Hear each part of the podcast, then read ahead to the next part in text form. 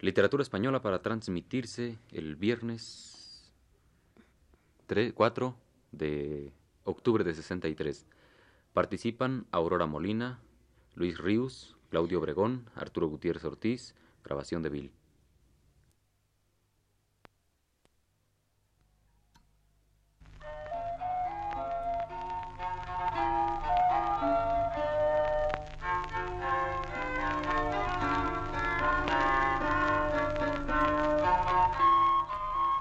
Buenas tardes, amable auditorio. Radio Universidad de México presenta Literatura Española, un programa a cargo del profesor Luis Ríos.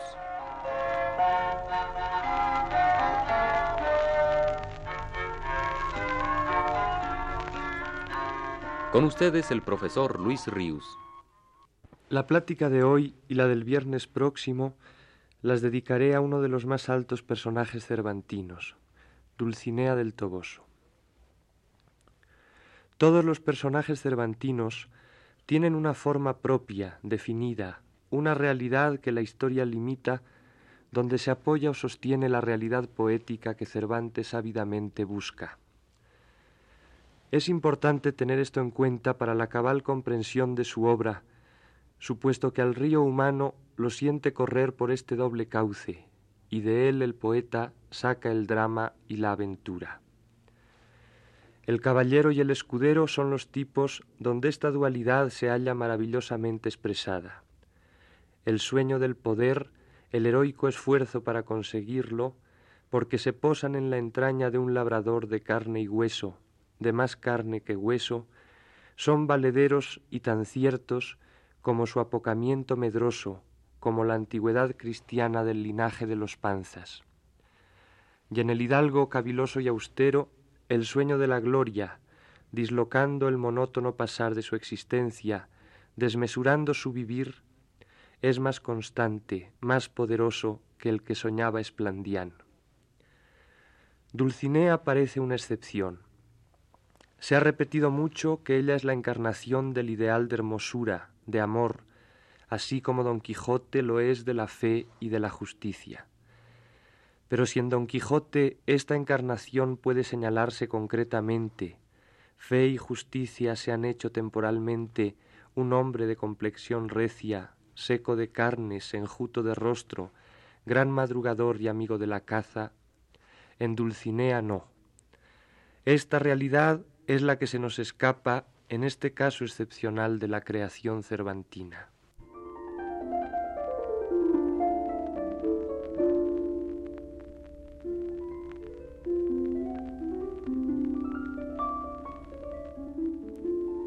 Dulcinea en la historia. Parece que empezamos a verla cuando se nos dice que el caballero se holgó mucho, cuando halló a quien dar nombre de su dama. Y fue, a lo que se cree, que en un lugar cerca del suyo había una moza labradora de muy buen parecer, de quien él un tiempo anduvo enamorado, aunque según se entiende, ella jamás lo supo, ni se dio cata de ello.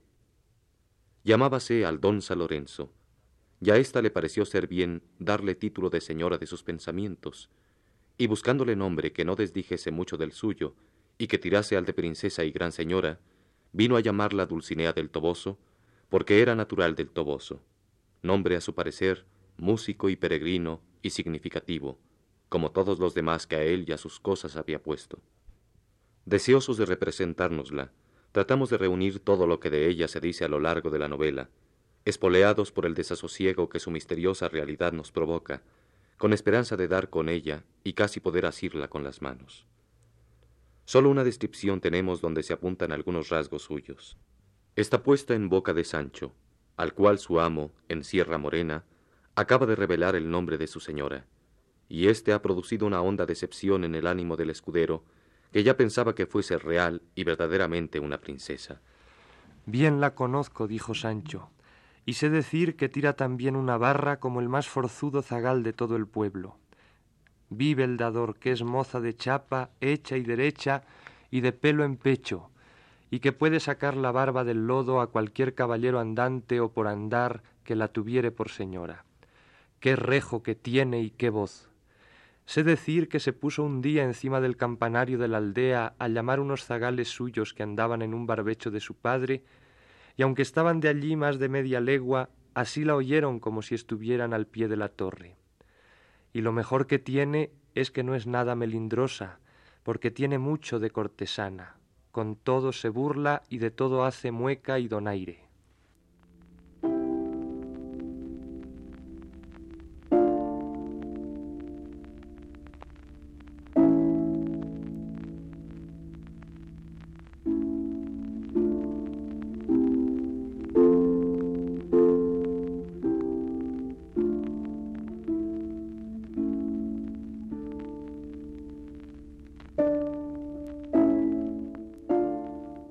Por palabras de Don Quijote, podemos averiguar algunas cosas más.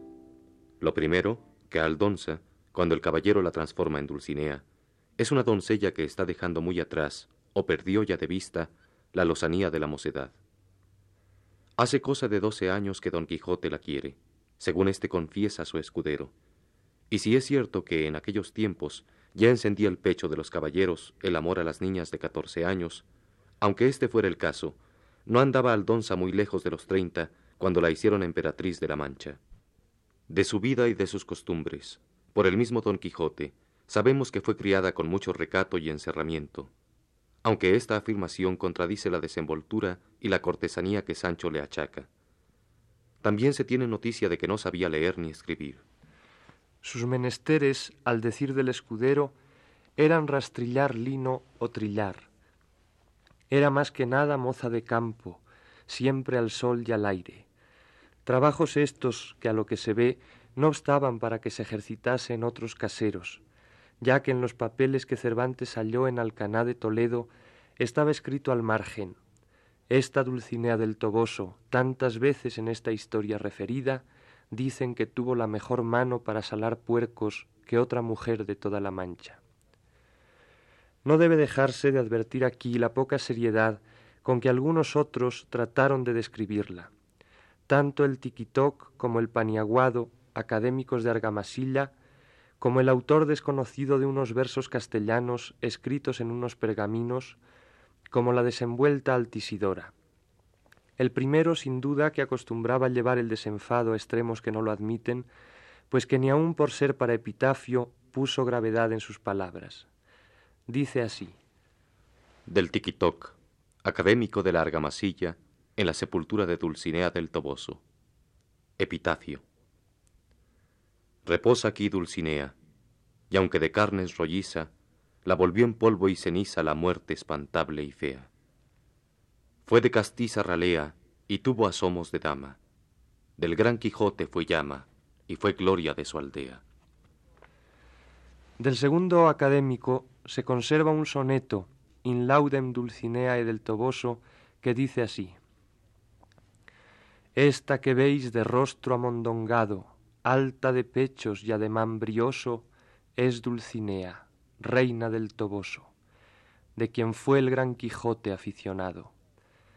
Pasó por ella el uno y otro lado de la gran Sierra Negra y el famoso campo de Montiel, hasta el herboso llano de Aranjuez, a pie y cansado.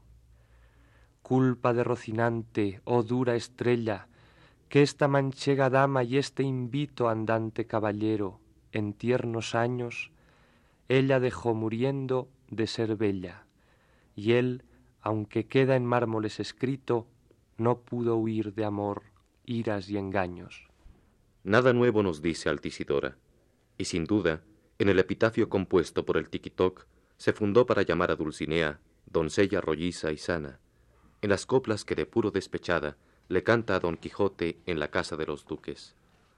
Del otro, aunque Cervantes no copia sus palabras, seguro que eran también malintencionadas, ya que a continuación de la hermosura de Dulcinea del Toboso, hablaba de la figura de Rocinante, cosas que por ser tan disímbolas debió tratar en capítulos aparte.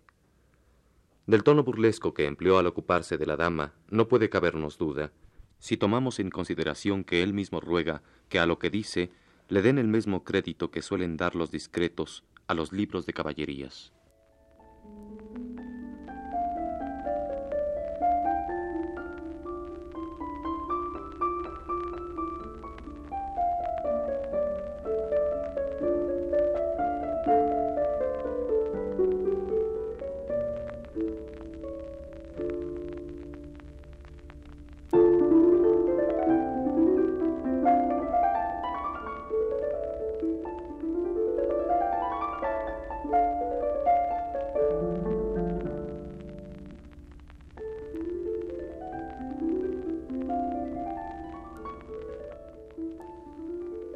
Todo lo anterior se ha referido a Aldonza Lorenzo en sí misma, fuera del escenario donde Don Quijote y Sancho se mueven. Ya de una manera directa, no como mera realidad hablada, Sancho afirma haberla tenido delante de sus ojos cuando, de parte de su señor, fue a entregarle la carta.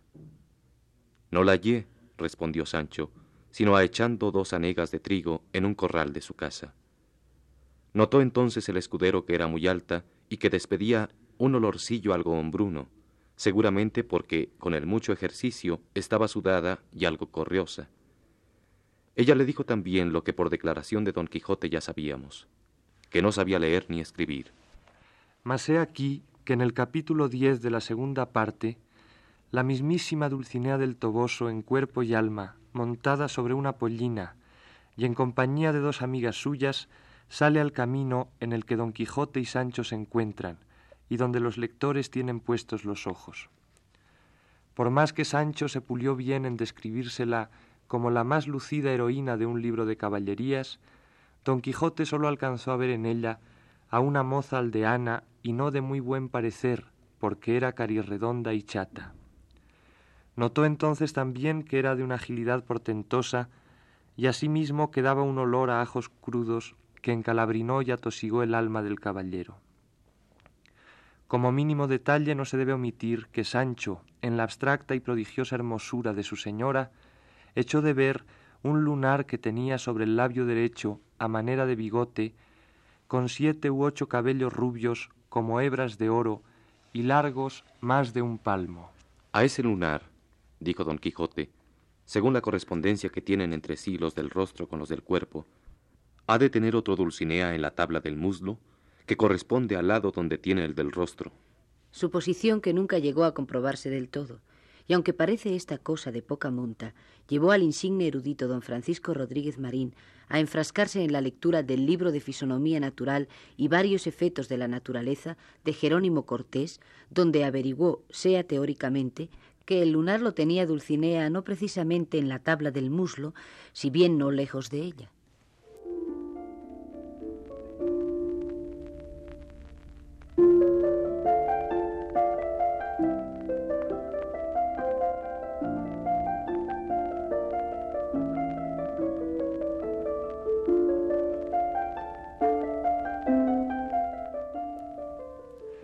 Otra vez aparece Dulcinea en lo profundo de la cueva de Montesinos, acompañada de las mismas dos damas y en la misma figura de arriba. Aunque don Quijote se llegó hasta ella y le habló, ella no le contestó palabra. Antes salió corriendo como espantada y tan ligera que el hidalgo no intentó seguirla. Nada nuevo de nuestra dama sacamos de esta aparición, sino que andaba apretada de dinero, de su parte se llegó a don Quijote una de sus amigas para suplicarle le diese unos seis reales que mucho los necesitaba Dulcinea. Don Quijote no pudo prestarle más de cuatro, los únicos que traía, y naturalmente no quiso aceptar prenda que los valiese. Y no dejó de asombrarse el caballero de que en ese lugar se hubieran menester dineros, y más estando todos allí encantados. Pero Montesinos le desengañó diciéndole Créame vuesa merced, señor Don Quijote de la Mancha, que esta que llaman necesidad a donde quiera se usa. Por último, Dulcinea aparece y otra vez a la vista del lector en el jardín de los duques. Viene en un carro triunfante en compañía de montesinos, seguidos de un cortejo de seis tropas de encantadores. Esta vez su aspecto es completamente distinto del que solía mostrarnos. Merced a la cortesía del señor Merlín, su fealdad ha desaparecido, y viene en forma de hermosísima doncella vistosamente ataviada, usando un desenfado varonil. Todos quedaron admirados al verla, sobre todo don Quijote, al cual se le atragantó el alma, y Sancho, al cual le pareció entonces, al revés de lo que antes pensaba, que en efecto era hermosa su señora. La visión es rápida, unos pocos momentos se detiene el carro enfrente de los atónitos espectadores, el tiempo suficiente para que la encantada señora suplique al escudero el sacrificio de desencantarla. El lenguaje empleado aquí por Dulcinea no se conforma en nada con el que usó a las afueras del Toboso. En aquella ocasión apenas si se le oyó decir algo más que Tomá, que mi abuelo. Amiguita soy yo de oír resquebrajos.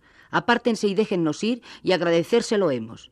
En cambio ahora, a lo largo del discurso dirigido a Sancho Panza, tiene momentos de grandilocua y cortesana expresión, así como la increpación inicial. Oh malaventurado escudero, alma de cántaro, corazón de alcornoque, de entrañas guijeñas y apedernaladas, terminado el cual puso fin a su dulce presencia. El cortejo prosiguió su camino y ella al pasar inclinó la cabeza a los duques y hizo una gran reverencia a Sancho. Notamos en esta postrera representación de la dama que una honda grieta se ha abierto en el camino que parecía conducirnos al lugar de Aldón San Lorenzo. Al jardín de los duques ha venido Dulcinea del Toboso a avisárnoslo y a desengañar a Sancho, pues según parece, al revés de lo que yo pensaba, en efecto es hermosa. ¿Qué es fingida esta Dulcinea? que es una invención de los duques y la hermosa dama que viene en compañía de Montesinos no es sino un paje barbilampiño criado de la casa. Tan cierto es esto, como que Sancho nunca llevó al Donza la carta de su señor, como que ni amo ni criado la habían visto en todos los días de su vida, como que era ruin labradora la que en compañía de dos amigas tuvo de hinojos a sus pies al enamorado hidalgo a la salida del Toboso.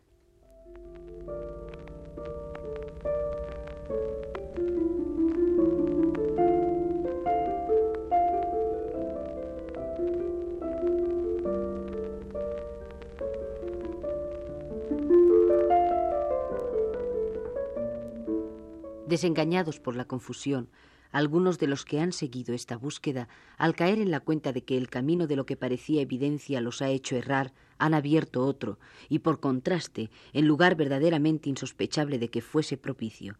Además, la pretensión se ha aumentado y se espera llegar a descubrir datos de historia, o mejor de crónica auténtica, con genealogías y fechas por lo menos. Un brevísimo diálogo ocurrido en el capítulo noveno de la segunda parte les ha dado la pista. Llegó en esto el labrador, a quien don Quijote preguntó. Sabréisme decir, buen amigo, que buena ventura os de Dios, ¿dónde son por aquí los palacios de la sin par princesa, doña Dulcinea del Toboso? Señor, respondió el mozo, yo soy forastero y a pocos días que estoy en este pueblo, aunque para mí tengo que en todo él no vive princesa alguna. Muchas señoras sí, principales, que cada una en su casa puede ser princesa. Pues entre esas, dijo don Quijote, debe de estar, amigo, esta por quien te pregunto. Y aquí algunos viejos cervantistas como don Ramón Antequera, y desde luego casi todos los vecinos del Toboso, deduciéndolo de lo que en el citado diálogo se trasluce, poder ser una señora principal del pueblo, han identificado a Dulcinea en la persona de doña Ana Zarco de Morales, apoyándose además para defender su afirmación en lo que ellos creían una vieja tradición, pero que Astrana Marín no cree que venga de más allá de los fines del siglo XVIII. Los argumentos que se dan para comprobar la peregrina hipótesis no dejan de ser a veces graciosos por lo descabellados. Por ejemplo, la explicación que el ya citado Ramón de Antequera da del nombre de Dulcinea y que figura en su obra Juicio Analítico del Quijote, publicada en 1863, dice así. Para el carácter ridículo y extravagante, así como para disfrazar a quien aludía, Cervantes la presenta como Aldonza Lorenzo. Pero yo creo, y el señor Tubino lo ha dicho antes, que el nombre de Dulcinea es un nombre compuesto por anagrama. Y para mí es formado de las palabras latinas dulcis ane, que pronunciadas dulce dulcis, ana ane, y tomando la palabra dulce y la ane, tenemos dulceane, y variando aún más, es decir, anteponiendo dulci y descomponiendo el ane, y colocando la a después de la e, tenemos nea, que unido al dulci da formado el nombre de Dulcinea. Esto, así visto, nos lleva a creer que la tradición es exacta, y Ana Zarco de Morales es en quien personificó Cervantes a Dulcinea. Conocedor Cervantes que tal vez se apelaría a la lengua latina para buscar el nombre de Dulcinea, no hay duda que quiere que de la palabra nostrophus, que en castellano significa torcido, tuerto, encontraremos medio para resolver el problema.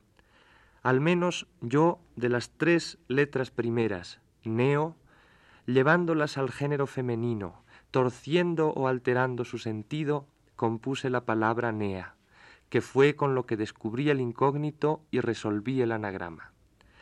Y Astrana Marín, que transcribe lo anterior, comenta que las razones del señor Antequera piden el examen del alienista, no hay que esforzarse mucho en probarlo, y que ignoraba por completo el latín, salta a la vista.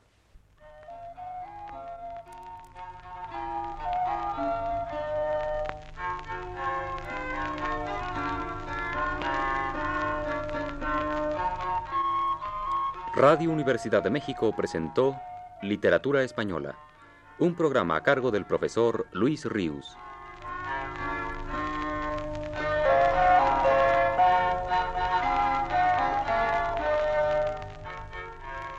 En una intervención especial, escucharon ustedes las voces de Aurora Molina y Claudio Obregón.